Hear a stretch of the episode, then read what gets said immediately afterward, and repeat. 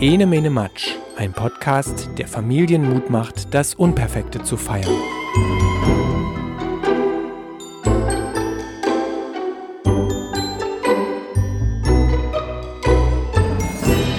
Hallo, ich bin Maja von enemenematsch.de, ein Podcast, der sich mit Kindsein und Kindheit beschäftigt. Und heute möchte ich ganz zurückgehen an den Anfang, an den Ursprung und mit euch über Entbindung, Schwangerschaft und Geburt sprechen. Und das ist nicht nur ein Thema jetzt, das Frauen angeht, also Frauen im Speziellen, aber natürlich auch Männer, werdende Väter, die sich damit auseinandersetzen möchten. Das ist für mich gleichzeitig ein ganz schönes Thema, denn es ist für mich mit sehr guten und positiven Erinnerungen verbunden, nämlich mit Erinnerungen an die Hebamme, die die drei Geburten meiner Kinder begleitet hat. Das war immer die gleiche, beziehungsweise es waren zwei, es waren immer das, die gleichen Hebammen im Geburtshaus. Und wenn man denen so bei ihrer Arbeit zugesehen hat, da hat man teilweise ein Gänsehautgefühl gekriegt, weil da hat man gemerkt, ja, wie viel Wissen und Weisheit und Tradition hinter diesem, hinter dieser Kunst stecken, ja, hinter diesem ganz alten Berufsbild stecken, Kinder zu entbinden und Frauen während der Schwangerschaft zu begleiten. Und deswegen ist es auch gar kein Wunder, dass 2016 das Hebammenwesen immaterielles Kulturerbe geworden ist, von der UNESCO ernannt als immaterielles Kulturerbe. Das ist ja jetzt im Gegensatz zum Kölner Dom als materielles Kulturerbe, das ist ja so eine greifbare Sache. Und immateriell ist eben eine, eine, eine Tätigkeit, die einen ganz, ganz hohen Wert besitzt und und auch eine ganz hohe Wertschätzung erfahren sollte. In Deutschland ist das ja so ein bisschen abgeflacht. Hebammen hatten ganz, ganz große Probleme. Es ist ja überhaupt so, dass Geburt und Entbindung und alles, was mit Schwangerschaft zu tun hat, läuft ja in Deutschland sehr klinisch ab, also ist immer sehr gebunden an Ärzte. Es ist mir jetzt auch, das möchte ich an dieser Stelle sagen, ich will hier auch gar nicht dogmatisch sein. Also es ist mir jetzt gar nicht das Anliegen, jetzt das eine besser darzustellen als das andere. Also zu sagen, nimm unbedingt eine Hausgeburt und lass deine Finger weg von Klinikgeburten oder so, das meine ich gar nicht. Mir geht es darum, dass man sich so bewusst werden sollte, auf sich selber zu hören und sich dieses Recht zu nehmen, die Art und Weise, wie ein Kind zur Welt kommt, also wie das eigene Kind zur Welt kommt und wie man durch die Schwangerschaft geht, selber zu bestimmen und selber zu wählen und sich nicht in so eine Opferhaltung zu begeben und zu sagen, ja, gehe ich zum Arzt, gehe ich in eine Klinik, das macht man halt so und ich befolge jetzt alles, sondern wirklich so auf sich zu hören, so was tut mir denn gut. Schwierig finde ich das vor allem. Also ich habe das bei mir selber gemerkt, weil das ist ja so ein Thema, mit dem man sich vorher nicht auseinandersetzt. Ja, wenn man nicht schwanger ist und so sein Leben vor sich hinlebt, dann denkt man ja nicht drüber nach, über Geburten und Schwangerschaften. Das ist ja dann alles so eine, begegnet einem vielleicht nebenbei oder so im Bekanntenkreis. Und ich bin erst mit meiner eigenen ersten Schwangerschaft beispielsweise damit konfrontiert worden und habe dann, das war dann ja auch so ein Prozess, wo ich mir entwickelt habe, was will ich eigentlich? Also das hat, ich bin ganz klassisch einfach erstmal zu so einer Ärztin gegangen, zu diesen Vorsorgeuntersuchungen und habe das so hingenommen und in dieser Arztpraxis war eben auch eine Hebamme und da hatte man dann irgendwann so ein Gespräch und wir haben dann mit der gesprochen, mein Partner und ich und ich bin da mit so einem ganz komischen Gefühl rausgegangen. Und da kam da zuerst mal dieses Gefühl, dass eigentlich habe ich mir das ganz anders vorgestellt. Ich habe mir Hebammen ganz anders vorgestellt. Ich habe mir das alles irgendwie, ist es ist es mir zu glatt oder entspricht das gar nicht dem, was ich so möchte vom Gefühl her, wie so eine Schwangerschaft jetzt begleitet werden sollte oder wie so eine Geburt dann ablaufen sollte. Und ich habe dann erstmal gar nichts gemacht, außer mir, die hatte mir dann so, so Krankenhäuser aufgeschrieben und da kann man sich dann die Kreissäle angucken. Und äh, wir haben dann auch mit einem angefangen, sind da rein. Und dann kam der Moment, wo ich da drin stand und habe mir das alles angeguckt und, und habe das dann abgebrochen. Also ich habe dann zu meinem Partner gesagt, wir gehen jetzt hier wieder raus. Es tut mir leid, es ist irgendwie nicht das, was ich mir vorstelle, wo, wo ich dann hingehe und mein Kind kriege. So, und dann sind wir da erstmal wieder raus. Und ich saß relativ ratlos dann in meinem Wohnzimmer und habe dann mit Leuten gesprochen irgendwie. Ich weiß nicht, hat eine Freundin angerufen und da habe ich einfach so meine Ratlosigkeit erzählt. So, dass ich habe das jetzt gesehen und hatte das Erlebnis mit dieser Hebamme und irgendwie ist das doch nicht so, wie, wie das sein sollte. Oder ich habe da nicht das Gefühl, dass das jetzt so, dass das jetzt so möchte, dass das Ganze so abläuft, irgendwie so steril. Ich, ich konnte es gar nicht so richtig in Worte fassen. Aber ich, ich wollte irgendwas anderes. Was wusste ich nicht. Und die meinte dann, na gut, wenn du nicht weißt, was du willst, es gibt ja auch Geburtshäuser, es gibt die Möglichkeiten zu Hausgeburten, es gibt freiberufliche Hebammen. Guck doch mal rum. Und ich habe dann im Internet recherchiert und habe mir verschiedene Sachen durchgelesen. Und in der Stadt, in der Stadt, in der ich jetzt wohne, da gibt es äh, zum Glück sehr viele Angebote. Und ich habe dann was gefunden, was mich sehr interessiert hat. Und das war ein Geburtshaus. Ja, und da habe ich dann angerufen und bin dahin. Und anfangs auch ganz, ganz vorsichtig. Und habe mir das dann mal angehört und angeguckt. Und es war relativ schnell klar, dass das ist so das, was ich gut finde. Da, da komme ich klar, da fühle ich mich wohl und das ist die Art und Weise, wie ich jetzt durch so eine Schwangerschaft gehen möchte und dann auch durch so eine Geburt. Das war so ein Prozess. Und ich finde das aber im Nachhinein, bin ich mir selber da sehr dankbar und allen Leuten, die mit mir da sich auseinandergesetzt haben über diese Thematik. Denn das ist ja sowas ganz Privates, dieser Moment oder diese Phase der Schwangerschaft und sowas Einzigartiges. Und das sollte man sich so gestalten, wie man es selber für richtig hält.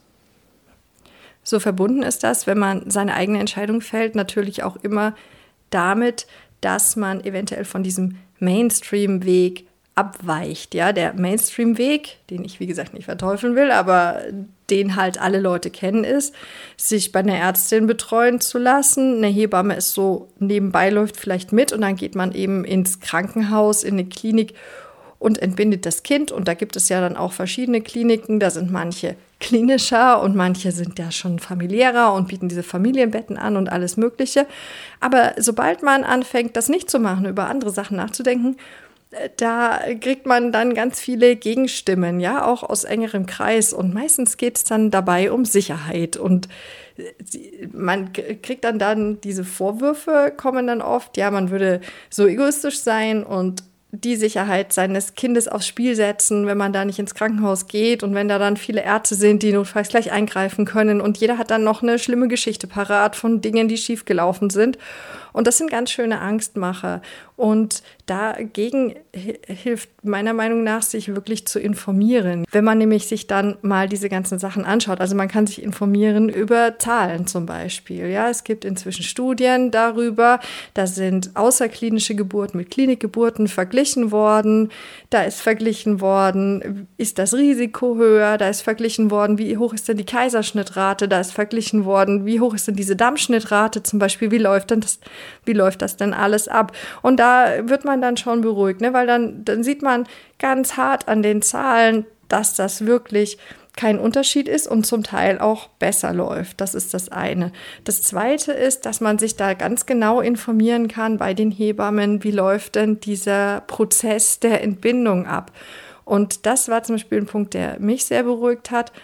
Denn man merkt ja, sowieso kann ich dieser Person vertrauen. Ist es eine Person, die mir entspricht? Strahlt die Kompetenz aus und ist es schlüssig, was die sagt? Und im Geburtshaus zum Beispiel oder bei einer freiberuflichen Hebamme da wird man ja wirklich intensiv begleitet. Das sind ja Leute, die einen kennen, die schon wirklich die Situation einschätzen, die einem auch sagen, nee, ist, das ist jetzt nichts, das äh, ist vielleicht was, was klinisch abgefangen werden muss oder so, weil das Kind in irgendeiner Art und Weise gefährdet werden könnte. Und wenn das aber alles nichts ist, nicht ist, dann geben die ihr okay und dann haben die eine ganz tolle 1 zu 1 Begleitung die ganze Zeit auch während der Entbindung und erkennen sehr früh, wenn da was sein sollte und sagen dann auch im Vorhinein, wenn was ist, dann wirst du natürlich verlegt in so eine Klinik. Aber diese Schritte, die sind viel kleiner, wo man dann noch eingreifen könnte und die diese Hebammen im Auge haben. Und bei mir bei allen drei Mal war das ganz problemlos, das Kind in einem Geburtshaus zu kriegen zum Beispiel. Aber zurück zur Sicherheit,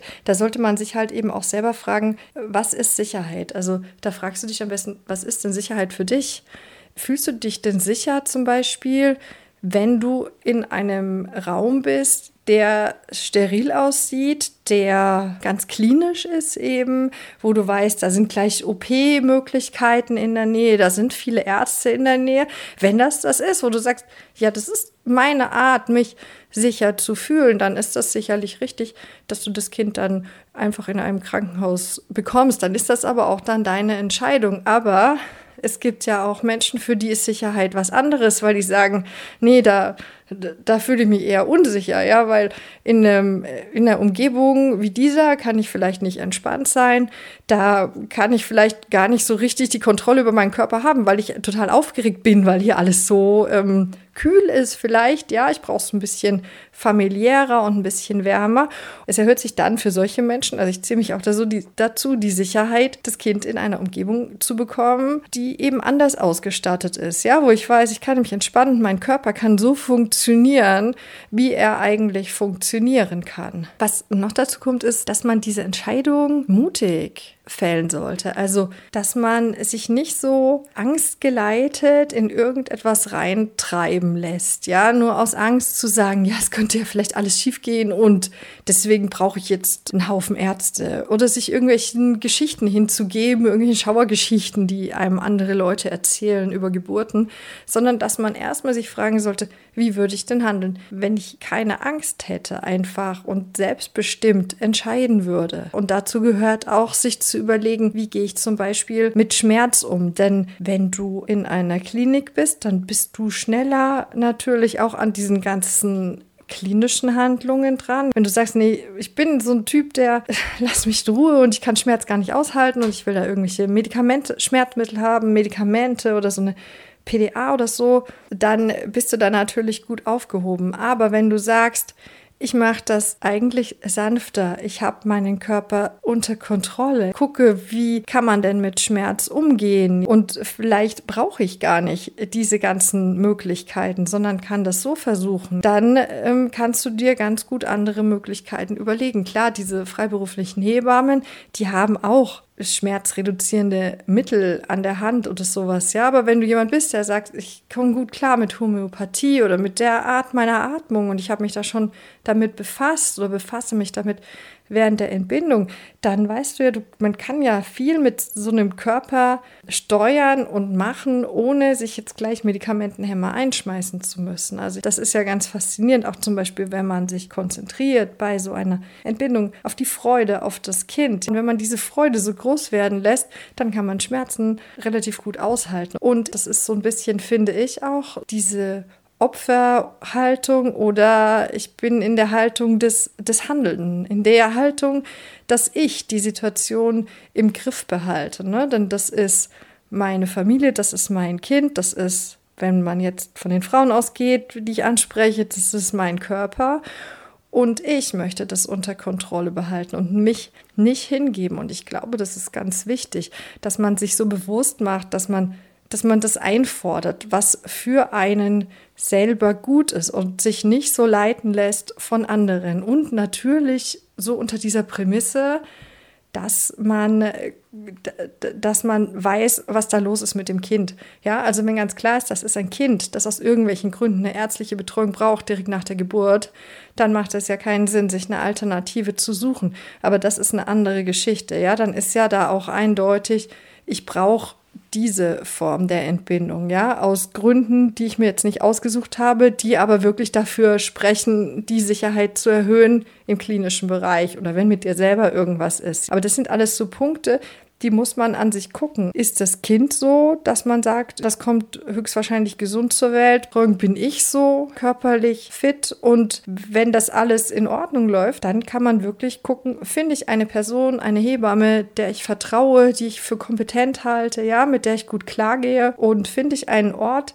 der mir gut entspricht. Also immer so gucken, finde ich, so auf seine Intuition hören, ja, was passt dazu und was passt zu der Familie und sich nicht in die eine oder andere Richtung drücken lassen. Also so dieses, deswegen, also sage ich, ich will gar nicht dogmatisch sein. Man muss jetzt auch nicht sagen, ja, ich bin, will jetzt schick und alternativ sein und deswegen wähle ich dann vielleicht einen alternativen Ort, der mir auch nicht passt.